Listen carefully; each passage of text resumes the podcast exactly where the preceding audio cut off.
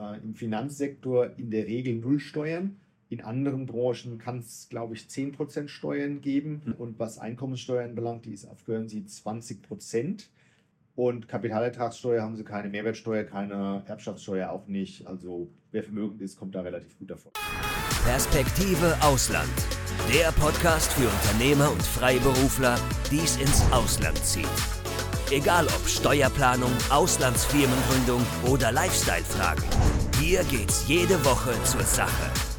Und hier sind deine Gastgeber, Daniel Taborek und Sebastian Sauerborn. Also, dann kann ich nur sagen, schön, dass es geklappt hat. Wunderbar, Lieber freue Sven Lorenz, äh, du wirst dich ja gleich unseren Zuschauern und Zuhörern noch vorstellen.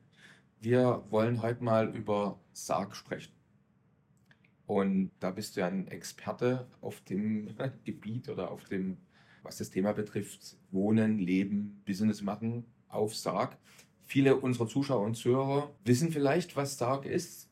Und einige mögen sich jetzt fragen, was ist das? Sarg mit K oder mit G? Aber äh, vielleicht äh, nutzt du gleich die Gelegenheit und stellst dich selbst mal vor und vor allem dieses schöne Fleckchen Erde, woher du kommst. Ja, hallo, mein Name ist Sven Lorenz. Ich bin Unternehmer, Journalist, Buchautor, Investor und wahrscheinlich schon seit fast 30 Jahren mit dem Thema alternative Wohnorte, früher mal als Steueroasen bezeichnet. Den Begriff nimmt man ja heute nicht mehr. Ich bin seit fast 30 Jahren wahrscheinlich mit dem Thema befasst, lebe das auch gewissermaßen. Ich bin 98 von Deutschland nach Großbritannien umgezogen, hatte damals schon das Gefühl, langfristig sollte man sich aus Deutschland entweder zurückziehen oder sich noch ein alternatives Standbein aufbauen. Das hat sich alles relativ vorausschauend erwiesen. Und ich wohne eben auf dieser kleinen Insel Sark im englischen Kanal mit K geschrieben, S-A-R-K. Die Insel ist erstaunlicherweise bekannter, als man denken sollte, auch in Deutschland. Und zwar liest man regelmäßig in den deutschen Medien Reiseprofile, entweder über Sarg oder über die Kombination Guernsey und Sarg. Gerade war jetzt in der FAZ wieder ein riesiger Artikel drin.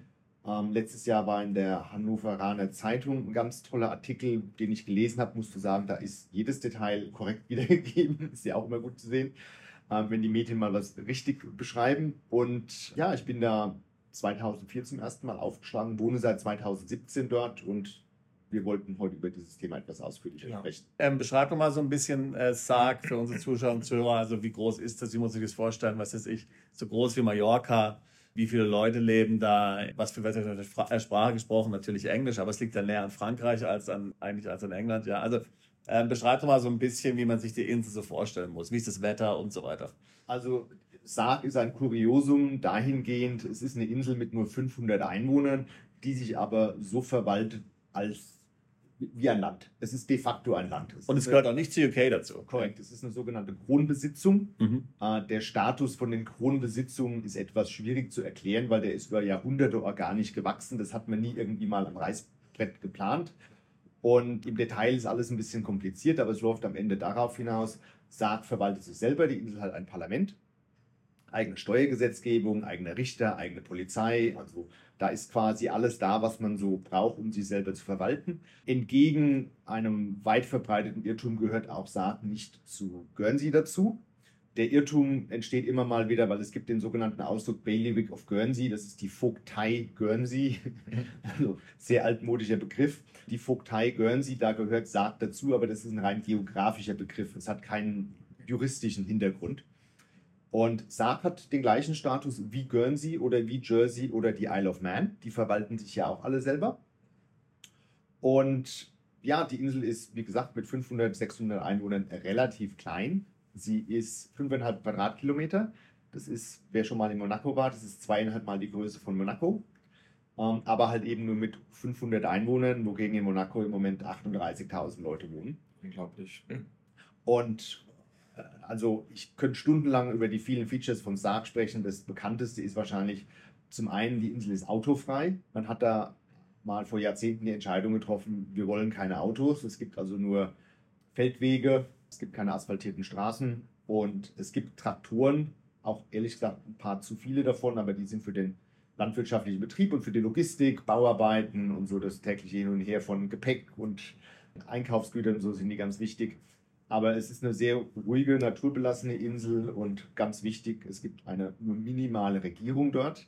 Ähm, mich hat neulich jemand gefragt, wie viele Regierungsmitarbeiter habt ihr denn eigentlich? Ja, die Frage kam mir auch. Ne? Bei 500 Einwohnern habe ich gedacht, da muss doch jeder äh, bei der Polizei, beim Finanzamt oder irgendwo im Parlament sitzen. Korrekt, also es ist so, echte Regierungsmitarbeiter im klassischen Sinne haben wir vier oder fünf. Wir haben mehr Leute, die für die Regierung irgendwas machen. Also zum Beispiel der Kranführer im Hafen, Mhm. der arbeitet auch für die Regierung, macht es aber nur Teilzeit. Also der ist kein Regierungsmitarbeiter im klassischen Sinne. Was wir haben, sind 18 Parlamentsmitglieder. Also gemessen ähm, an der Gesamtbevölkerungszahl sitzen über 3% der Bevölkerung im Parlament. Das ist so, als wären in England 1,8 Millionen Menschen im Parlament. Das ist etwas ungewöhnlich, hat den Vorteil, man trifft seinen Parlamentarier am Samstagmorgen auch im Supermarkt. Das ist so ein bisschen, also die Höflichkeit schreibt vor, dass man die dann nicht ständig irgendwie auf der Straße anspricht, weil das geht ihnen sonst auch auf den Keks. Aber man kennt sich untereinander, es gibt keine politischen Parteien, die Regierung hat keine Schulden, sie hat Geld in der Kasse für ungefähr ein Jahr. Und der ganze Staatsapparat ist einfach sehr minimalistisch ausgelegt. Und für viele Dinge gibt es noch nicht mal wirklich Gesetze. Also wir haben zum Beispiel kein Arbeitsrecht. Es gibt einfach keines. Menschen machen einfach Arbeitsverträge so, wie sie das für richtig halten und das funktioniert auch. Aber das Interessante ist jetzt, dass einwanderungsrechtlich gilt britisches Recht. Und wer immer das Recht hat, in UK zu wohnen, hat auch das Recht, in Saar zu wohnen. Korrekt? Im Prinzip ja, die Details sind immer ein bisschen komplizierter. Also einwanderungstechnisch sind die Kanalinseln separat, Mhm. aber dadurch, dass man mit Großbritannien keine Grenzen hat, hat man etwas ausgearbeitet, was ich immer so ein bisschen als das brüderliche Verhältnis bezeichne. Ähm, man macht im Wesentlichen die gleichen Dinge. Und zum einen haben die Kanalinseln, dadurch, dass sie nicht zu Großbritannien gehören und sie selber verwalten, haben sie sehr viele Freiheiten, aber sie tun auch den Bogen nicht überspannen und nutzen diese Freiheiten nicht aus. Also wenn zum Beispiel die Kanalinseln, Guernsey, Jersey und Saar, wenn die zum Einfallstor, zu- zur Hintertür zum Vereinigten Königreich werden würden, weil sie jeden reinlassen und irgendwie ein Visum ähm, herausgeben, das sich zum Beispiel speziell an russische Waffenhändler richtet und die einlädt, dann würde Großbritannien da sagen, Leute, also so geht's ja nicht. Und dadurch, dass man eine, eine offene Grenze, also keine Grenze hat, ist man einfach in einem Dialog. Den Dialog gibt es seit Hunderten von Jahren. In der Praxis läuft es so, dass zum Beispiel alle Gesetze, die auf den Kanalinseln erlassen werden, auf, also ich kenne mich mit Sark und Guernsey aus, für Jersey weiß ich jetzt halt nicht alle Details. Die Gesetze müssen vom Parlament lokal verabschiedet werden und dann werden sie an den Beraterzirkel der Krone geschickt. Da sitzen dann Anwälte und andere Experten drin und also ich wüsste jetzt von keinem Fall, wo die dann zu einem Gesetz Nein gesagt hätten, aber halt eben auch, weil man in einem konstanten Dialog ist, man hat ähnliche Werte und dadurch ist man so in einer Art, ja, ich sag mal, koordinierten Koexistenz. Mhm. Und das gleiche gilt für Einwanderungsrecht. Also es gelten separate Regeln, aber sie sind fast analog, weitgehend überlappend und auf jeden Fall auch abgestimmt. Aber wenn jetzt zum Beispiel, also äh, wenn jetzt jemand Brite ist, der lebt in UK oder auch Ire, der dürfte dorthin umziehen. Ja? Korrekt. Äh, Und wenn jemand Pre-Sale-Status hat oder Sale-Status hat und EU-Bürger ist und in UK lebt, der dürfte auch dorthin umziehen. Absolut. Es gibt da wieder ein paar Schattierungen, ohne jetzt ständig in Details abdriften zu wollen. Also auf Guernsey zum Beispiel ist der Wohnungsmarkt aufgeteilt in den sogenannten Open Market und den Local Market. Den Open Market, die Immobilien darf jeder mieten oder kaufen. Die sind deswegen teuer.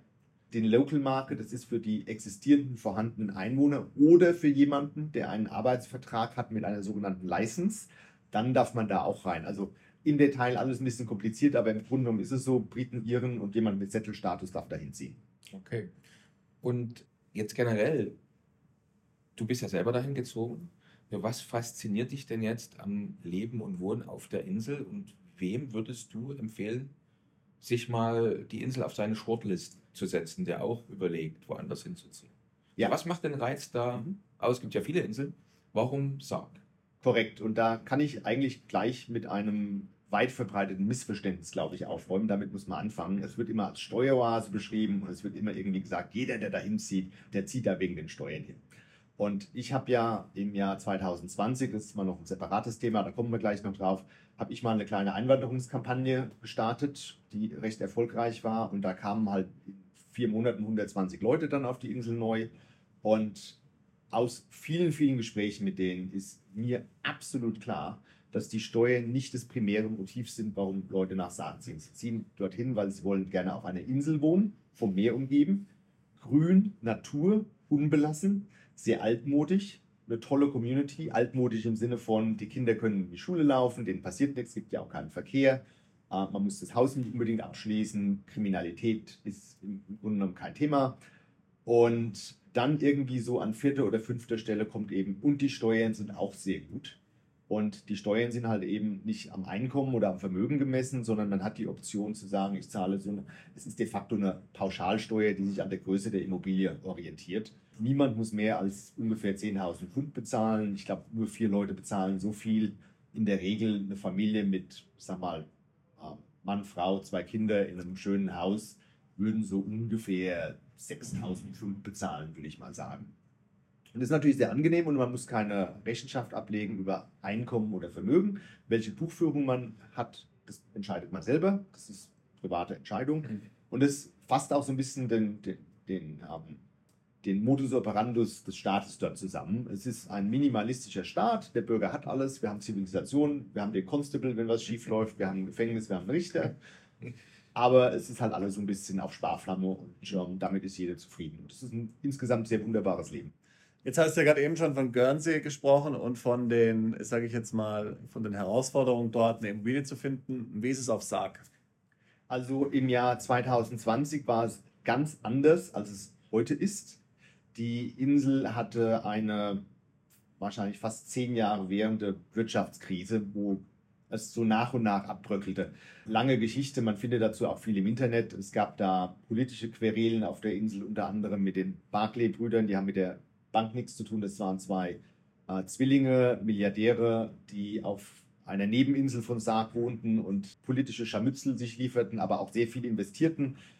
Das lief alles schief. Ich denke, da wurden auf beiden Seiten wurden Fehler gemacht. Auf jeden Fall führte das 2015 dazu, dass die Barclay-Brüder gesagt haben, uns reicht's, wir machen unsere ähm, Hotels und sonstigen Betriebe auf Sarg zu, von heute auf morgen, wir entlassen alle und damit war die Insel in einer längerfristigen Krise. Junge Leute gingen weg, es gab wenig Arbeitsplätze, die Touristensaison ist relativ kurz, ist halt eben nicht die Côte d'Azur, was das Wetter anbelangt. Kommen wir auch, glaube ich, kommen wir auch nochmal drauf zurück. Und im Jahr 2020 war es dann so, dass im Sommer wahrscheinlich ungefähr 360 Leute auf der Insel wohnten, von früher mal 600, also ziemlich dramatischer Rückgang prozentual. Und im Winter haben wir mal im Februar gezählt, da waren nur 90 Leute da. So, da.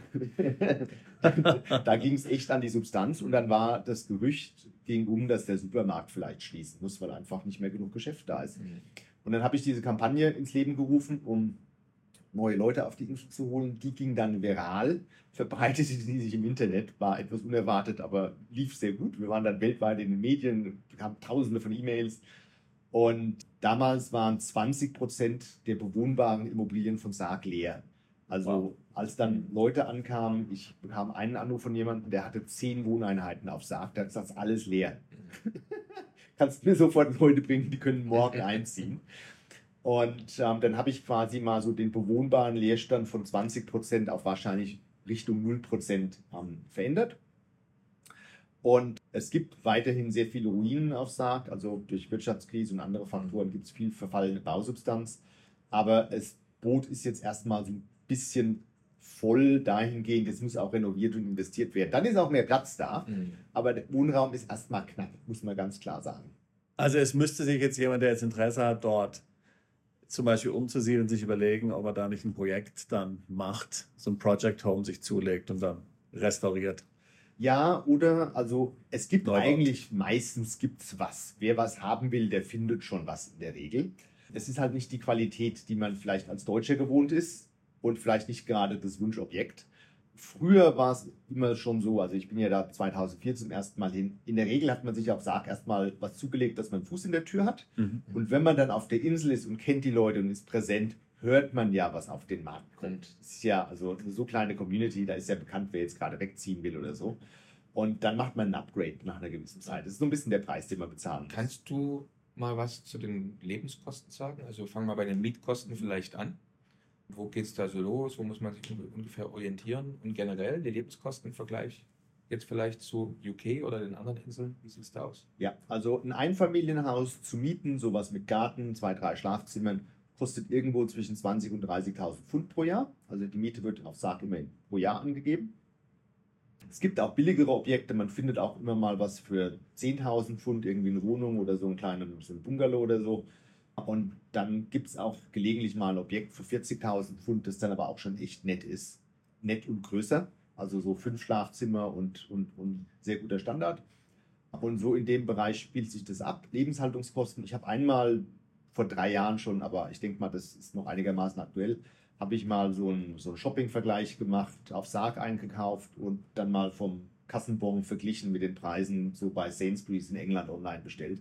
Da ist Sarg so 30 bis 50 Prozent teurer. Klar, kleine Insel, Logistik muss alles eingeschifft werden. Auch Guernsey ist teurer als UK, aber kommt halt auch daher, dass einfach Guernsey reicher ist als UK. Also das mhm. GDP per capita auf Guernsey ist, glaube ich, so grosso modo so 50 Prozent höher. Und wer frisch nach Guernsey zieht, hat in der Regel einfach Geld. Also das ist, ist ein teurerer Standort innerhalb der britischen Inseln.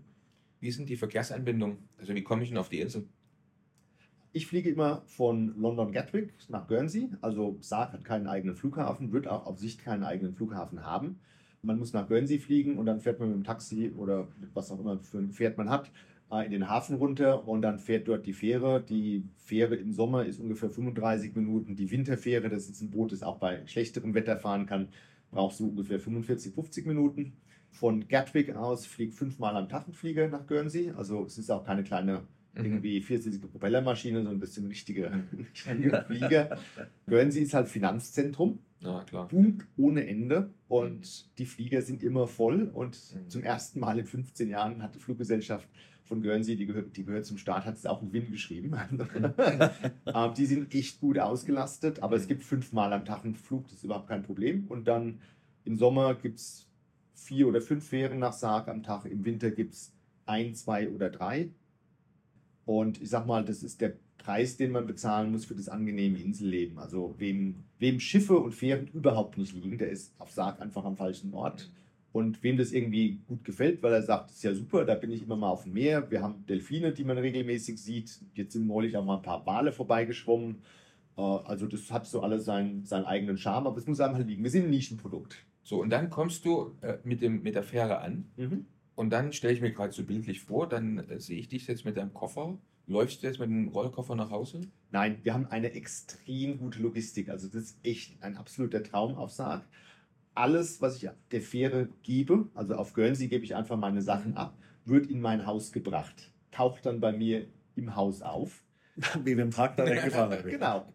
Wird mit dem Traktor hingefahren und ah, jeder hat halt seinen Traktormann. Okay. Äh, und man kennt sich untereinander und also mhm. es ist sicher, es ist super effizient. Mhm. Ich habe auch schon, ich habe mal auf äh, in London mal einen antiken ähm, Esstisch gekauft, der war 3,60 Meter lang, 1,50 Meter breit und habe den dann halt mal nach Saat verschiffen lassen so und man muss sich nie um irgendwas kümmern, alles taubt im eigenen Haus. Also Sensation. Du hattest ja vorhin beschrieben, also die Insel ist ungefähr zweieinhalb so groß wie Monaco und es wohnen 500 Leute, 500 Leute ungefähr. Wie muss man sich das vorstellen? Gibt es jetzt verschiedene Dörfer, Siedlungen, Kleinststädte oder ist das alles verteilt, die Häuser? Nee, es gibt ein Dorf. Das Dorf ist nicht besonders dicht besiedelt, also auch selbst das Dorf fühlt sich ländlich an. Und dann gibt es quer über die Insel verteilt Häuser. Also es wurde nie zentral geplant. Es ist quasi das gesamte Layout, das Straßennetzwerk, alles von Sarg so, wie es im Jahr 1565, als dort mal angefangen wurde, eigentlich so, wie es damals angelegt wurde. Ich wohne am Rande des Dorfs und äh, jeder hat irgendwie Fahrrad oder kann eigentlich auch überall hinlaufen, aber Fahrrad ist halt irgendwie so das allgemeine Verkehrsmittel. Und die Insel ist insgesamt größer, als man denkt.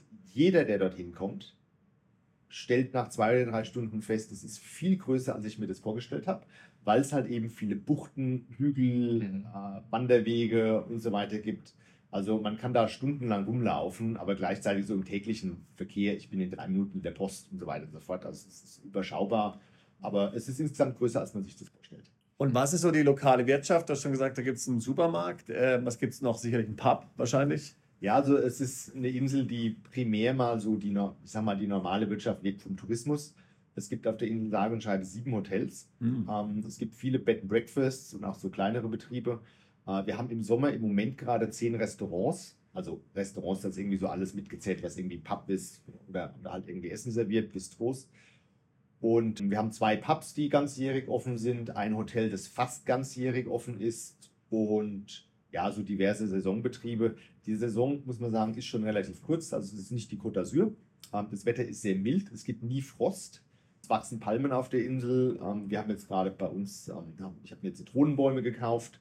Die stellen wir zwar im Winter ins, ins Greenhouse, aber also es ist relativ milde. Wird aber im Sommer auch nicht brachial heiß, dadurch, dass man halt vom Meer umgeben ist und der Kanal ist halt auch nicht so warm wie das Mittelmeer oder das Rote Meer. Ich sag mal, wenn es in London 31 Grad sind, sind es auf Sarg 26 Grad. Es regnet nicht mehr als woanders. Wir haben ein, es ist eher so, man hat immer ein Lüftchen und alle fragen immer so nach, ich will ein Haus mit Meerblick. Da sage ich, nee, du willst kein Haus mit Meerblick, weil auf der Klippe, da, da weht der Wind relativ kräftig. Also du willst eigentlich so eher in Inselmitte sein, in der Inselmitte sein es ist Nordeuropa, es ist halt nicht Zypern und es ist nicht Malta, da, da sind wir auch total unapologetic.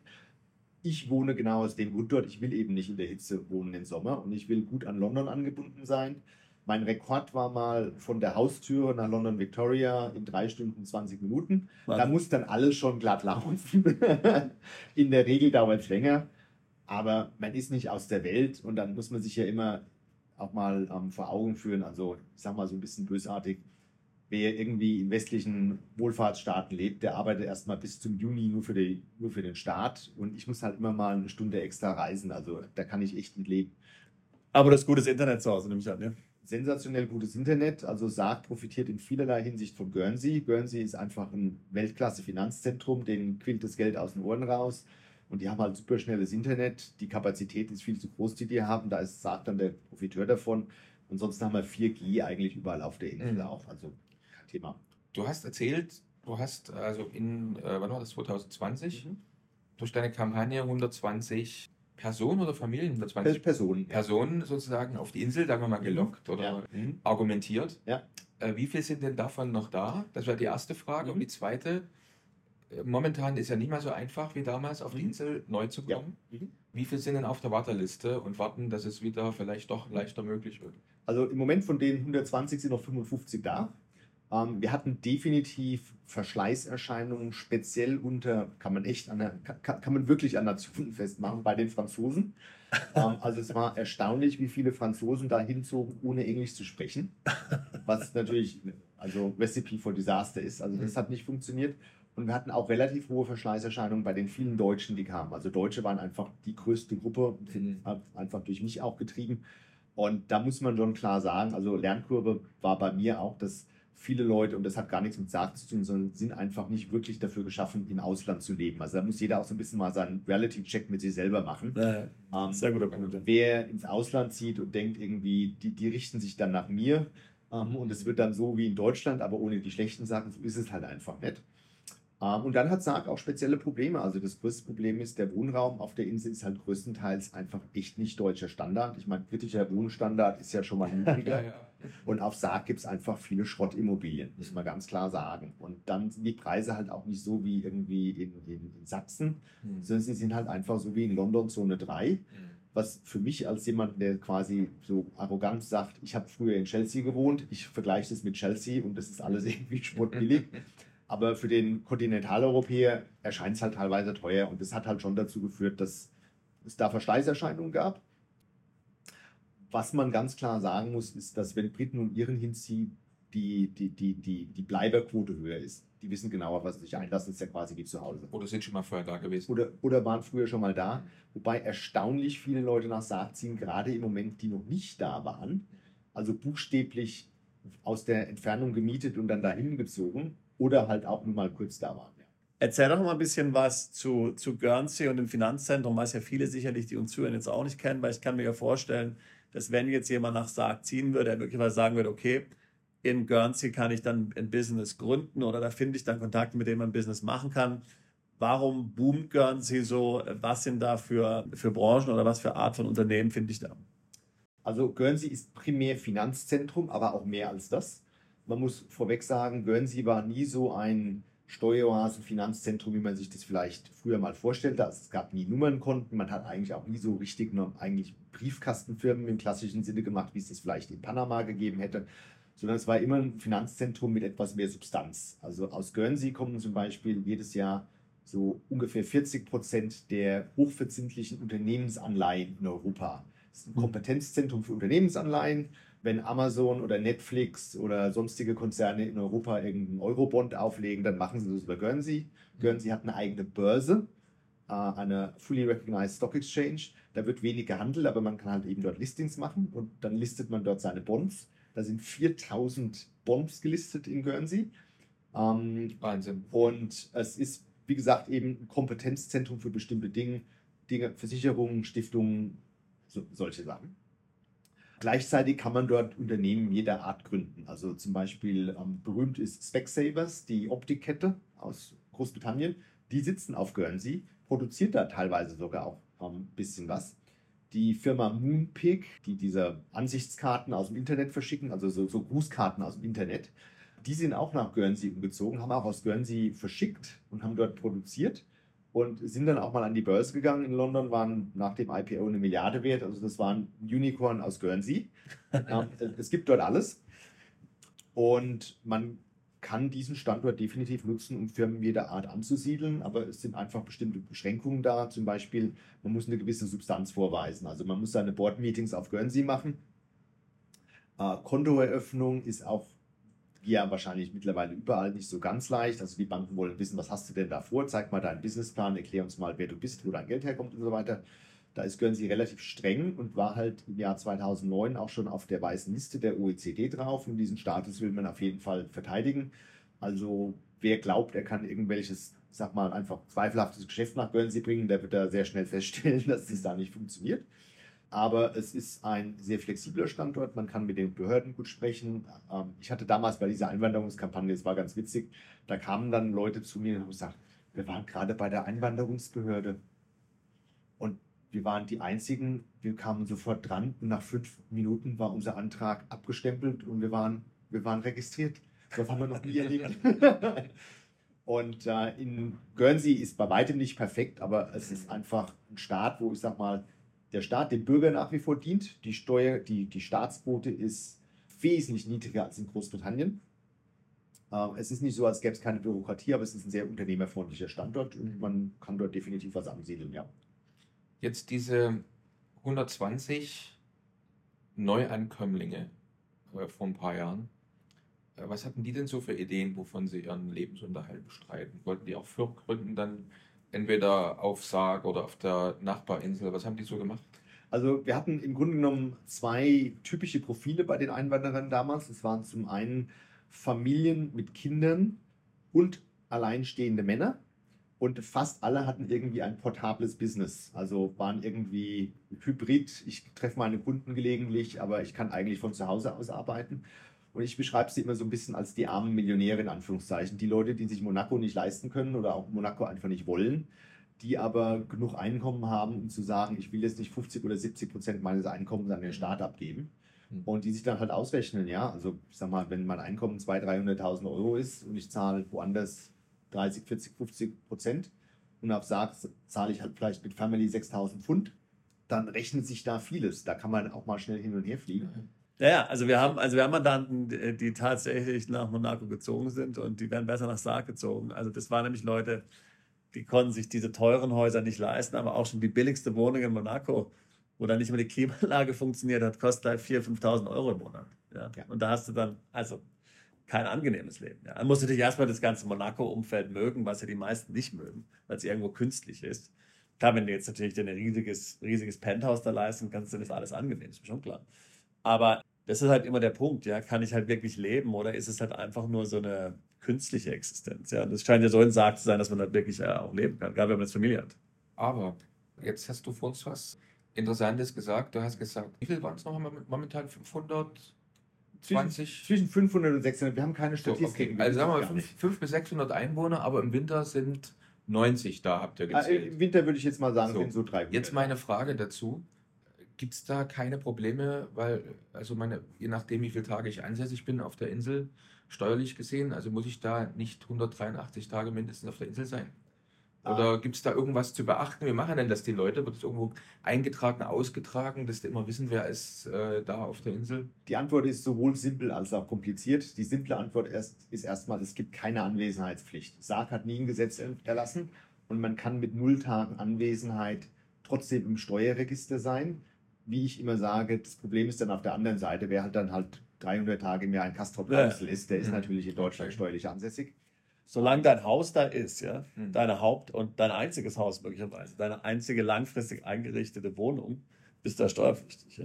Genau, es ist natürlich für eine Insel nicht gut, wenn jemand nie da ist, weil da kann dann auch ein Supermarkt und ein Restaurant nicht von leben und irgendwie brauchen wir eine lokale Wirtschaft. Und ich habe deswegen immer schon Kampagne dafür gemacht und habe dafür geworben, zu sagen, es muss 90 Tage irgendwie mal eingeführt werden als Regel. Und ich habe meinen Leuten immer gesagt, ihr solltet 90 Tage da sein, weil ganz ehrlich, wenn du nicht 90 Tage da sein willst, was willst du dann da? Ja, also dann, wir brauchen ja eine gewisse Insel-Community. Wir können ja nicht irgendwie nur von, von leerstehenden Häusern leben.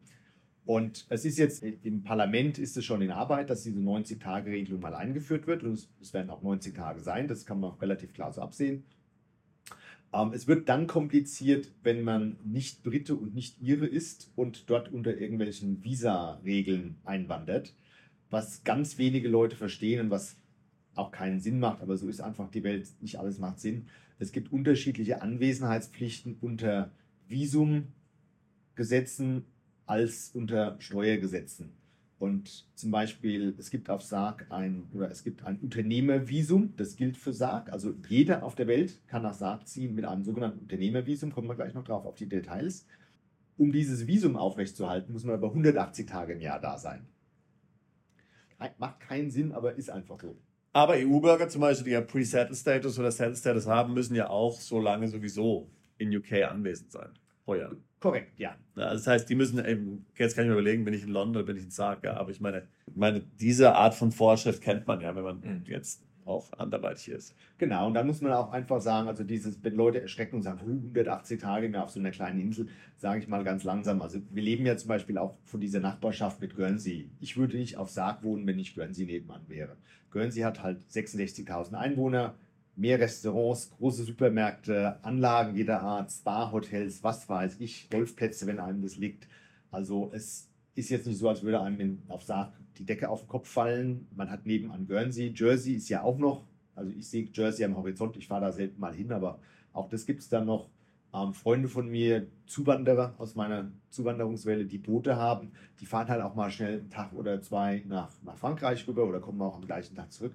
Es gibt so viele Möglichkeiten. Wie oft bist du jetzt in Guernsey zum Beispiel so einfach zum Einkaufen oder Freizeit oder sonstiges? Also dadurch, dass ich eine Firma auf Guernsey habe, mhm. bin ich quasi, ich sag mal so, eigentlich jede Woche mal dort. Mhm. Und für mich ist die Logistik so, dass ich halt eben immer London mit Guernsey kombiniere. Ich fahre nach Guernsey rüber, mache dort ein, zwei Tage Termine, Arbeit, bleibe in einem Hotel und fahre dann am Morgen vom Hotel zum Flughafen. Also ich fahre meistens nicht von Saab zum Flughafen, ich fahre von Saab nach Guernsey, mache dort mein Ding und dann fliege ich von Guernsey nach London. Mhm. So arrangiert man sich halt ein bisschen mit den, mit den Umständen. Aber mhm. Und wer jetzt Kinder hat, gehen die Kinder auch in Guernsey in die Schule oder gibt es eine Schule auf der Insel? Auf Sark gibt es eine Schule, die sogar sehr gut ist. Sie ist zum einen in einem sehr schönen, großen Gebäude und wie man sich das halt so vorstellt, so mit Platz, Golfplatz, Fußballplatz davor und alles. Die Schule hat einen sehr guten Ruf. Sie hat im Moment so ungefähr 35 Kinder. Uh, Homeschooling ist auch erlaubt. Das machen auch immer mehr Leute.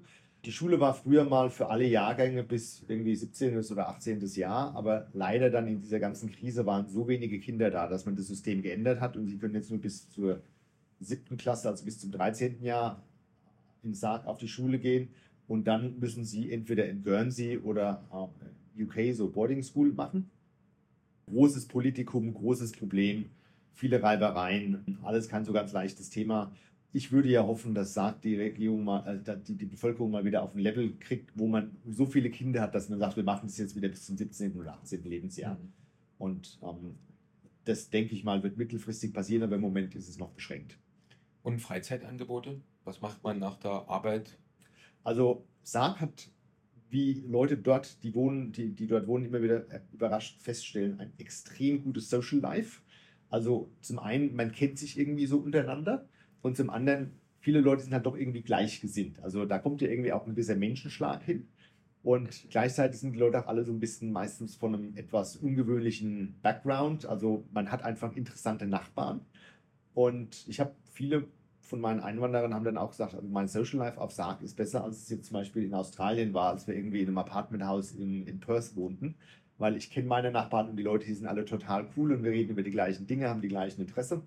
Vom Freizeitangebot her ist es so, es ist ein, ein Outdoorsy Lifestyle, wie man in Großbritannien sagt. Also die meisten Leute machen irgendwie draußen was. Ähm, Angeln ist sensationell. Sarg hat seine eigene Fischereizone. Und weil da wenig gefischt wird, sind halt einfach sensationell viele Fische im Wasser. Kajak, Hiking, Fahrradfahren, Zelten, Gärtnern, also was es da halt so alles gibt. Pferde könnte man haben, Wassersport jeder Art, Boote, you name it. Aber man muss, man muss also, was wir nicht haben, wir haben kein Kino, wir haben anders, anders als Monaco, wir haben keine Oper, wir haben kein Casino.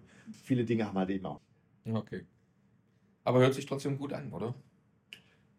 Im Prinzip ja. Also es hat alles so seine, also ich will es auch nicht nur schönreden, es hat alles seine Beschränkungen. Also Friseur, Nagellackierer, Dame für die Damen und so. Aber es gibt es auf Guernsey dann, ja? Ich meine. Gibt es auf Guernsey und auf Sarg gibt es meistens sogar auch. So saisonbedingt oder da ist dann immer mal wieder jemand da und so. Aber ja, also der Supermarkt auf Sarg, der hat, der ist wahrscheinlich größer, als man sich das vorstellt. Was er nicht hat, bestellt er einen. Aber klar, es ist halt nicht der Whole Foods, den man irgendwie aus London kennt oder der Waitrose. Dafür muss man halt wieder nach, nach Guernsey fahren. Jetzt hattest du ja gerade eben schon mal kurz das Thema Visum erwähnt. Unsere Zuschauer und Zuhörer wissen ja mittlerweile, dass was UK, was UK anbelangt, also sich von sagt, was UK anbelangt, das Thema Visum ja momentan nach Brexit sehr schwierig ist. Also jetzt kann ich nicht einfach sagen hier, ich bin Unternehmer, besorge mir ein Visum für UK, das geht nicht. Es gibt kein solches Visum. Ja, also wenn ich irgendwo ein Jobangebot habe, vielleicht. Ja. Ist die Situation jetzt in Sarg genauso kompliziert und genauso schwierig? Wie ich von dir verstanden habe, gibt es ja Sarg-spezifische Visa, die Sarg selbst ausgeben kann.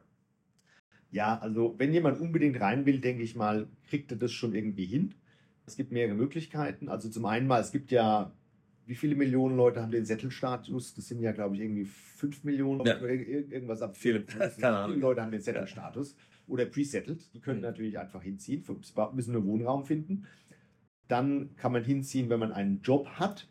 Muss man ehrlich sagen, im Moment sind Jobs halt irgendwie dünn gesät auf Sarg, aber auch dadurch bedingt, dass halt niemand sich Mühe gibt, einen Job zu finden, der nicht irgendwie in der, in der Tourismusbranche ist. Also wenn jemand irgendwie was anderes macht, was weiß ich, IT oder sonst so, der würde wahrscheinlich mittlerweile auf Sarg schon irgendwie was finden, denn es gibt eben viele Freiberufler dort, die, die gerne jemanden hätten. Dann ist, denke ich mal, das, der beste Weg im Moment das Unternehmervisum. Und das ist kurz zusammengefasst, man muss 200.000 Pfund investieren in eine Firma, die einem mehrheitlich gehört, die auf Sarg sogenannte signifikante wirtschaftliche Vorteile bringt, was total Auslegungssache ist. Also da gibt es keine harten Kriterien. Aber wer zwei lokale Arbeitsplätze schaffen würde, der hätte dieses Kriterium erfüllt. Dieses Visum wurde mal von Guernsey erschaffen, gilt für Sarg mit. Es hat noch nie jemand für Sarg beantragt. Ich habe diverse Gespräche geführt mit Leuten, die sich das überlegt haben. Am Ende haben sie es nie gemacht. Also wir wären sehr daran interessiert, mal einen Probefall zu haben, um das mal endlich durchzuexerzieren. Damit käme man rein. Das gilt dann für zwei Jahre. Nach zwei Jahren muss man seinen Businessplan nochmal vorzeigen. Es wird aktualisiert und dann darf man nochmal drei Jahre da bleiben und danach ist man Permanent Resident. Wie, wie, und wie ist das jetzt? Also ich meine, es gibt ja bei diesen Investorenvisums verschiedene Möglichkeiten. In verschiedenen Ländern wird es anders gehandhabt. Muss ich die 200.000 sage ich jetzt mal, im Vorfeld investieren. Das heißt zum Beispiel jetzt Stammkapital in eine Firma einzahlen oder ein Gebäude kaufen oder sonst irgendwas. Oder sind es einfach 200.000, die ich im Laufe von zwei Jahren zum Beispiel Gehälter ausgebe? Ja, es liegt so ein bisschen in der Mitte. Also man muss schon Substanz vorweisen. Kanalinseln sind sehr darauf erachtet, dass niemand reinkommt, der dem Staat zur Last fällt. Mhm. Aber man muss auch nicht alles am Tag eins irgendwie investiert haben. Mhm. Und ich sag mal, der Vorteil ist, ich kann natürlich nicht für die Regierung sprechen, aber ich denke mal, wenn endlich mal jemand käme und dieses Ding beantragen würde, würde man sich das wahrscheinlich wohlwollend anschauen, um da mal einen Präzedenzfall zu haben.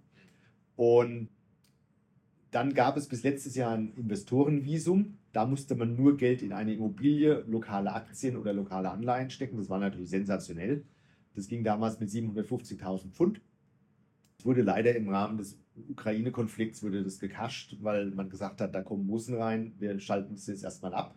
Ich denke, das wird wieder eingeführt, aber diese 750.000, die waren halt auch irgendwie schon, ich glaube, 15 Jahre oder so die Zahl. Und natürlich durch Inflation musste man das, muss man das mal anpassen. Das wird nicht billiger werden.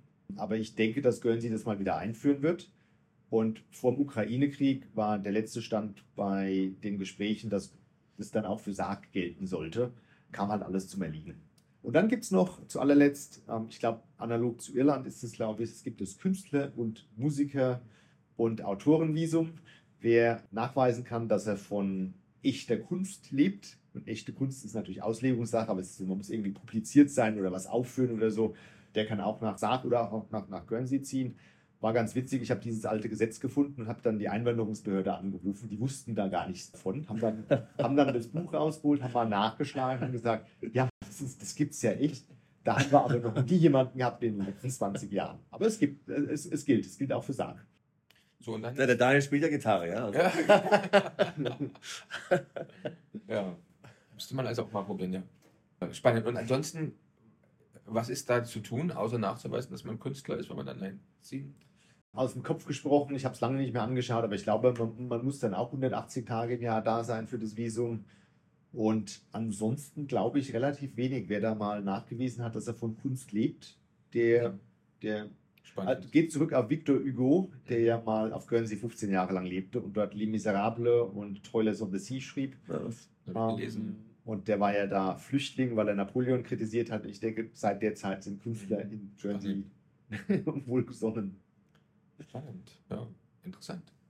sehr interessant, ja. Vielleicht hört ja, ja jemand zu, der Künstler ist und das mal probieren will. ja. Und dann wissen wir mehr. Und ansonsten kann ich nur sagen, was das Thema Probieren anbelangt, also einfach mal besuchen. Also bis vor der Pandemie, in der, in der Before Time, wie ich das immer nenne, gab es aus Deutschland einmal die Woche einen Charterflug von Düsseldorf und München nach Guernsey rüber. Und da kam, jede Woche kam da so ein, so ein Jet voller deutscher Touristen. Den gibt es im Moment meines Wissens nicht, aber ich sag mal, über London Gatwick kommt man ja schon irgendwie hin. Man kann auch im Sommer über Frankreich kommen, von Saint-Malo und ich glaube von Dinard aus fährt eine Fähre. Die fährt meistens entweder nach Jersey oder ähm, teilweise auch nach Guernsey und dann von dort kommt man eben nach Sarg weiter.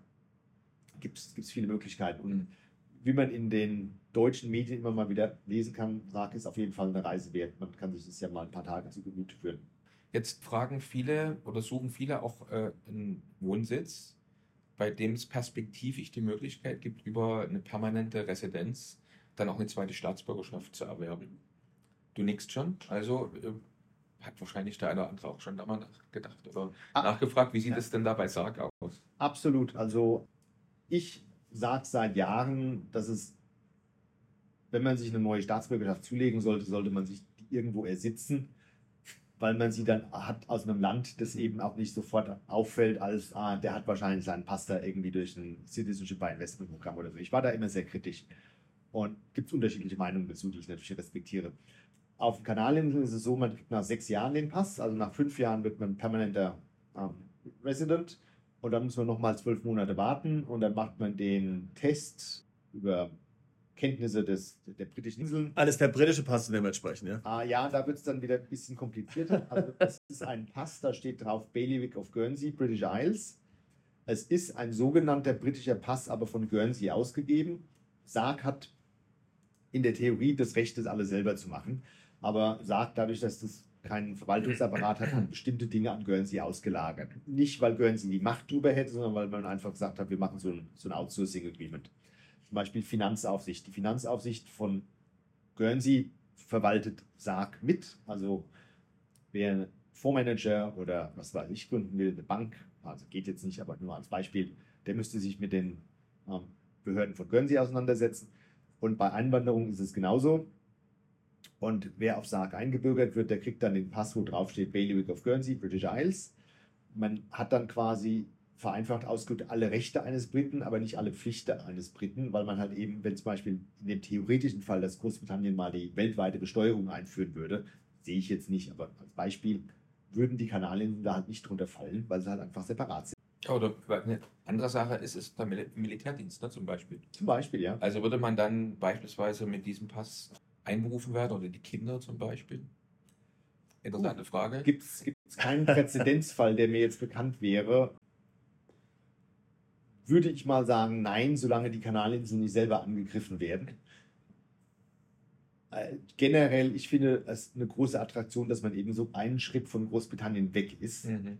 und die Inseln tendenziell auch eher mehr unabhängig werden als weniger, was ja auch mal ganz wichtig ist. Also alles verändert sich ja irgendwie so in der heutigen Zeit. Und also die Kanalinseln lassen Außenpolitik und Militär von Großbritannien mit erledigen, aber bekamen auch das Recht, da gab es Verhandlungen, ähm, dass sie ihre Außenpolitik zunehmend auch selber in die Hand nehmen können, solange es nicht irgendwie auf eine extreme Weise von den Zielen von Großbritannien abrückt. Also sag mal jetzt irgendwie ein Friedensabkommen mit Russland würde jetzt wahrscheinlich nicht, nicht durchgehen, aber wenn die Kanalinseln zum Beispiel in der Finanzregulierung eigene Außenpolitik betreiben würden, das würde wahrscheinlich funktionieren. Also sie, sie gewinnen mehr Unabhängigkeit. Ich denke, dass einem das jetzt zum Vorteil gereicht, wenn man dort eingebürgert wird. Jetzt haben wir ja vorhin schon kurz über das Thema Steuern gesprochen. Du hast ja gesagt, die Steuer wird bemessen, basierend auf dem Wert der Immobilie, die man bewohnt. Ist, ist das, sind das alle Steuern, die man bezahlen muss? Also es gibt keine Erbschaftssteuer, Schenkungssteuer, Kapitalertragssteuer oder, oder was auch immer, nur diese eine Steuer. Und das, Also Show, Horror, wir haben noch weitere Steuern. 14 Pfund pro Jahr für Fahrrad. Ähm, für Pferde sind es, glaube ich, auch so 14 oder 20 Pfund pro Jahr. Ähm, wer einen Traktor hat, muss eine Steuer bezahlen. Äh, aber ansonsten haben wir nichts. Äh, Alkoholsteuer noch. Nicht zu vergessen. Mehrwertsteuer, wie ist damit? Britische Mehrwertsteuer. was? Nee, gibt keine nicht. Mehrwertsteuer. Ah. Die Kanalinseln sind mehrwertsteuerfrei. War jetzt mal in der Diskussion, dass Guernsey eine Mehrwertsteuer einführen sollte, haben sie aber, also wurde gekillt im Parlament. Das Thema ist hoffentlich tot. Äh, damit ist auf Guernsey, wo man eher mal einkauft als auf Saat, ist erstmal alles 20% billiger. Also wenn dort die Kreuzfahrtschiffe anlegen, dann Uhren, Apple-Laptops, Kameras und so Ah, sind alle erstmal deutlich Mhm. billiger und verkaufen sich sehr gut. Ähm, davon profitiert man natürlich auch. Aber ja, nee, um die Frage ernsthaft zu beantworten, nein, wir haben keine solchen Steuern. Also Erbschaftssteuer, Kapitalertragssteuer, Einkommenssteuer, Mehrwertsteuer, diesen ganzen Käse haben wir nicht. Unsere Steuererklärung ist eine Seite. Da muss man zwei Felder ankreuzen. Ich sag mal, ich habe meine wahrscheinlich in 10 oder 12 Sekunden ausgefüllt. Wer neu auf der Insel ist, braucht wahrscheinlich eine Minute. Und dann ist das Thema erledigt. Und jetzt, wenn man äh, über Guernsey spricht, du hast gesagt, du hast ein Unternehmen da. Wie sieht es da aus mit Körperschaftssteuer und solchen Dingen? Kommt so ein bisschen auf den Sektor drauf an. Also äh, im Finanzsektor in der Regel null Steuern. In anderen Branchen kann es, glaube ich, 10% Steuern geben. Aber im Kern ist es minimal. Und was Einkommenssteuern belangt, die ist auf Guernsey 20%. Ist aber gekappt. Niemand muss mehr als 140.000 Pfund im Jahr bezahlen. Also wer mehr als 700.000 Pfund im Jahr bezahlt, der zahlt einfach nur 140.000. Und Kapitalertragssteuer haben sie keine, Mehrwertsteuer, keine Erbschaftssteuer auch nicht. Also wer vermögend ist, kommt da relativ gut davon. Und wenn du jetzt natürlich in Sarg wohnst, wie du und in Guernsey ein Unternehmen hast, dann würde ich das ja sowieso nicht betreffen. Jetzt die Einkommensteuer in Guernsey. Ah, korrekt, ja. Es gibt da. Also Körperschaftssteuer vielleicht, aber ja, Ja. Einkommensteuer nicht. Wie ist es so mit, ähm, also grundsätzlich, du hast ge- gesagt, Guernsey wäre jetzt ein starkes äh, Finanzzentrum. Was ist so mit, sage ich jetzt mal, neuen Industries wie jetzt zum Beispiel Krypto oder auch jetzt zum Beispiel E-Money und sowas oder auch von mir aus Online-Gaming, was in den letzten 20 Jahren alles aufkam, wo ja manche Inseln, sage ich mal in Anführungszeichen, sehr groß sind. Wie ist es dort auf, auf, auf Guernsey jetzt zum Beispiel? Also da ist Guernsey sehr interessiert und offen, muss man sagen. Digitale Businesses jeder Art werden dort auch aktiv gesucht. Man will auch wegdiversifizieren von der Finanzbranche. Also im Moment ist das Bruttosozialprodukt, glaube ich, zu 48 Prozent von der Finanzbranche abhängig. Das ist natürlich auch schon ein echtes Risiko. Und die andere ist vom Tourismus, ja. Ja, und ähm, dann gibt es auf Alderney, das ist eine Insel, die war früher mal so unabhängig wie Sark, hat sich aber nach dem Zweiten Weltkrieg in die Hände von Guernsey begeben. Ob das schlau war, ist noch ein anderes Thema, aber die haben sich sozusagen an den großen Bruder angelehnt. Da ist E-Gaming legalisiert und das ist da ein Ding. Ich kenne mich da ehrlich gesagt nicht aus, aber auch das gibt es dort. Und ansonsten, ja, Krypto, da sucht die Regierung von Guernsey immer mal wieder nach Ideen. Ähm, in meiner Erfahrung sind da so ein bisschen Welten aufeinander geprallt. Also einerseits will Guernsey ein innovativer und offener Finanzstandort sein, die neue Player und neue Branchen einladen. Und die Finanzaufsichtsbehörde von Guernsey, über die ich echt nur Gutes zu sagen habe, die hat zum Beispiel einen Briefkasten im Internet, wo man seine Vorschläge auch einwerfen kann. Und ich glaube, der weltweit erste Bitcoin ETF wurde auf Guernsey zugelassen. Also man, man macht dort auch was. Aber ich merke, dass da Welten aufeinanderprallen, weil Krypto, Finanzleute und Bitcoiner sind ja meistens extrem libertär aufgestellt und wollen halt irgendwie so gar keinen Staat. Und das macht Guernsey halt nicht mit, weil Mhm. Guernsey sagt, wir sind auf der weißen Liste und davon leben wir und das wollen wir nicht verlieren. Deswegen muss jemand, der dort was Großes unternehmen will, auch einfach mal die Hosen runterlassen gegenüber den Aufsichtsbehörden. Und deswegen ist es noch, hat es noch nicht so wirklich abgehoben. Es bewegt sich so langsam nach vorne, aber wer den libertären Krypto-Haven sucht, der muss wahrscheinlich woanders schauen. Ja, haben wir auch darüber gesprochen. Ist ja immer wieder ein wichtiges Thema für unsere Mandanten, weil ja einige in dem Bereich auch tätig sind. Also da, es geht so einiges, es ist vieles auch immer einfach, es kommt auf persönliche Gespräche an. Also zum Beispiel eine der großen Privatbanken dort, von denen weiß ich, wenn jemand sagt, kommt und sagt, 100% meines Vermögens ist in Krypto, kann ich bei euch ein Konto aufmachen, sagen sie nein. Aber wenn er sagt, 30% meines Vermögens sind in Krypto, dann ist das kein Problem und dann sind sie da sehr flexibel. Äh, Es bewegt sich so aufeinander zu, aber langsam und vorsichtig, weil man hat halt auch was zu verlieren. Die Inseln sind sehr wohlhabend. Wir haben 0% Arbeitslosenquote in Guernsey. Es werden wahrscheinlich eher mehrere tausend Leute gesucht, für die es im Moment keine Jobbewerber gibt. Und wer auf einem so hohen Rost sitzt und so satt ist, der riskiert halt relativ wenig. Ist auch nachvollziehbar. Mhm. Ja, ist absolut nachvollziehbar, ja. Und vor allen Dingen, weil die ja, ich meine, das, die können sich das ja auch gar nicht leisten, weil die sind ja letztlich auch dann businessmäßig auch wieder vom UK abhängig zum Großteil. Ja. Wenn die jetzt da den UK verärgern würden mit irgendwelchen aggressiven Modellen, dann wäre es ja relativ schnell, dann hätten sie ein Problem wahrscheinlich. Genau, und ich sag mal, in der Praxis ist es so, man kann bestimmte Dinge machen, die akzeptiert werden. Die müssen halt irgendwie reasonable sein. Ja. Also zum Beispiel die Unternehmensanleihen sind deshalb so erfolgreich auf Guernsey, weil man halt ähm, bei bestimmten Offenlegungspflichten wesentlich nachsichtiger ist als zum Beispiel die EU.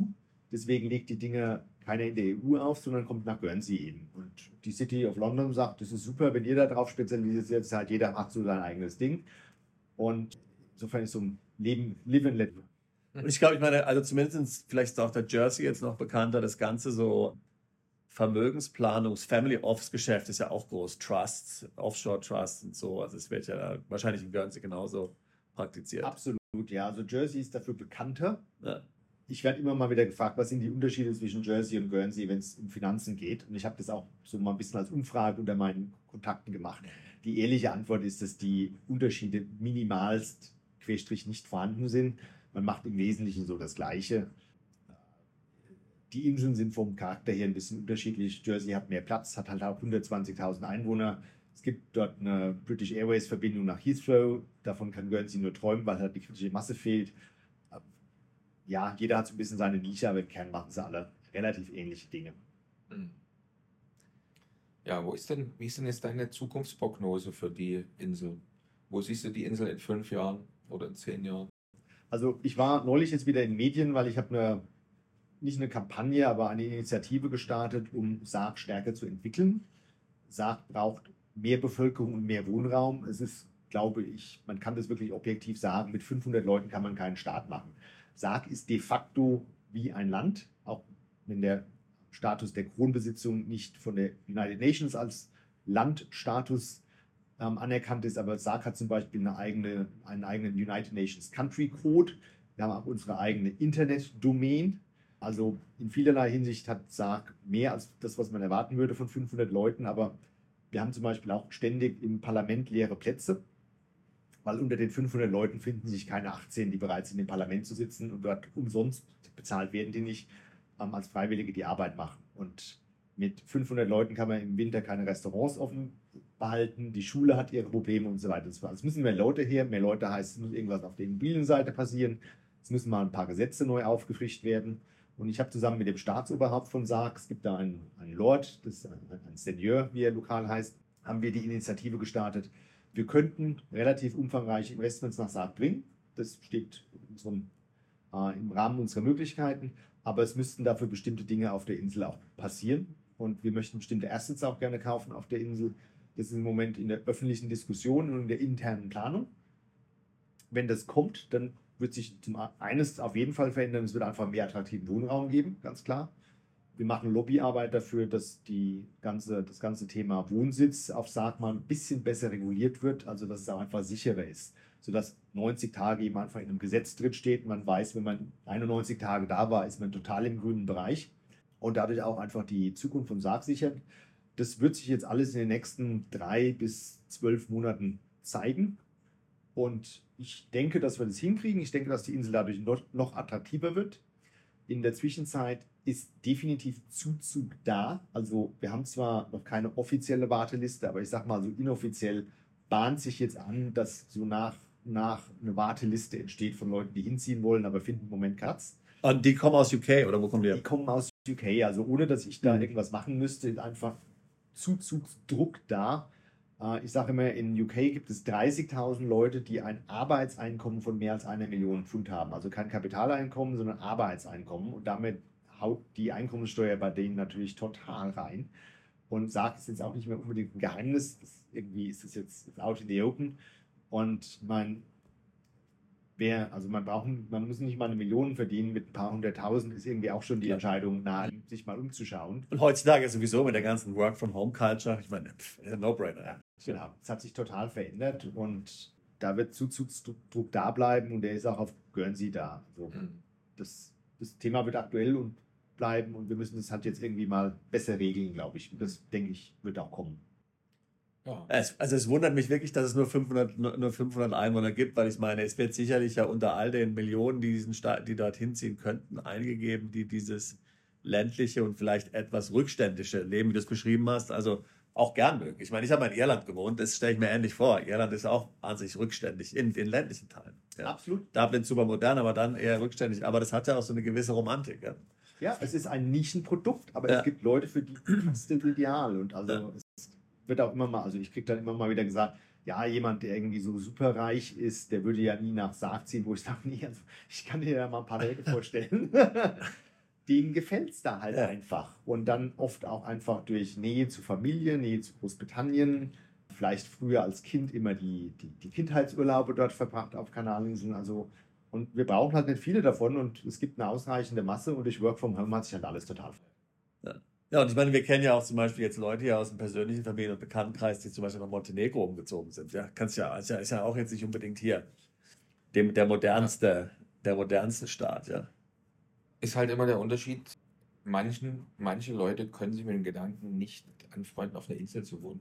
Ja, dann ist es nichts. Das ist halt einfach so. Deswegen soll die Familie nach Montenegro, weil Insel hätten sie auch zu uns kommen können. Aber ne? wobei ich das immer ganz anders sehe. Ich finde einfach, äh, als jemand, der jetzt Angst hat, dass er nicht wegkommt. Ne? Mhm. Ich finde immer, das ist ja meine persönliche Meinung, ich komme von einer Insel vielleicht irgendwann mal besser weg als äh, aus dem Land, wo ich in, wo, wo in jeder, äh, in jede Richtung eine Grenze äh, kommt. Da muss man also immer, ne? also man letztendlich steige ich auf ein Segelboot oder auf ein Schiff und bin auch Ja. weg. Das zum einen und also ohne da jetzt in extreme Fälle abdriften zu wollen, aber man muss schon sagen, die Pandemie auf Sarg verbracht zu haben oder auf Kanalinseln Mhm.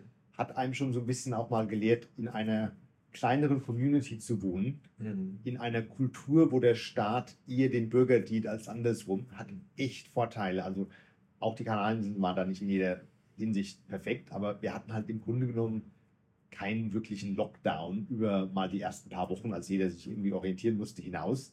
Wir haben ohne Masken gelebt und haben und alles war offen und alles war normal. Wir haben die Grenzen zugemacht und wer reinkam, musste in eine, in eine Quarantäne und das wurde auch ähm, kontrolliert. Aber es war alles wesentlich, wesentlich entspannter als anderswo. Und ähm, da sage ich mal, bei den politischen Reibereien und den ganzen gesellschaftlichen Risiken, die man mittlerweile hat, fühle ich mich da relativ sicher auf.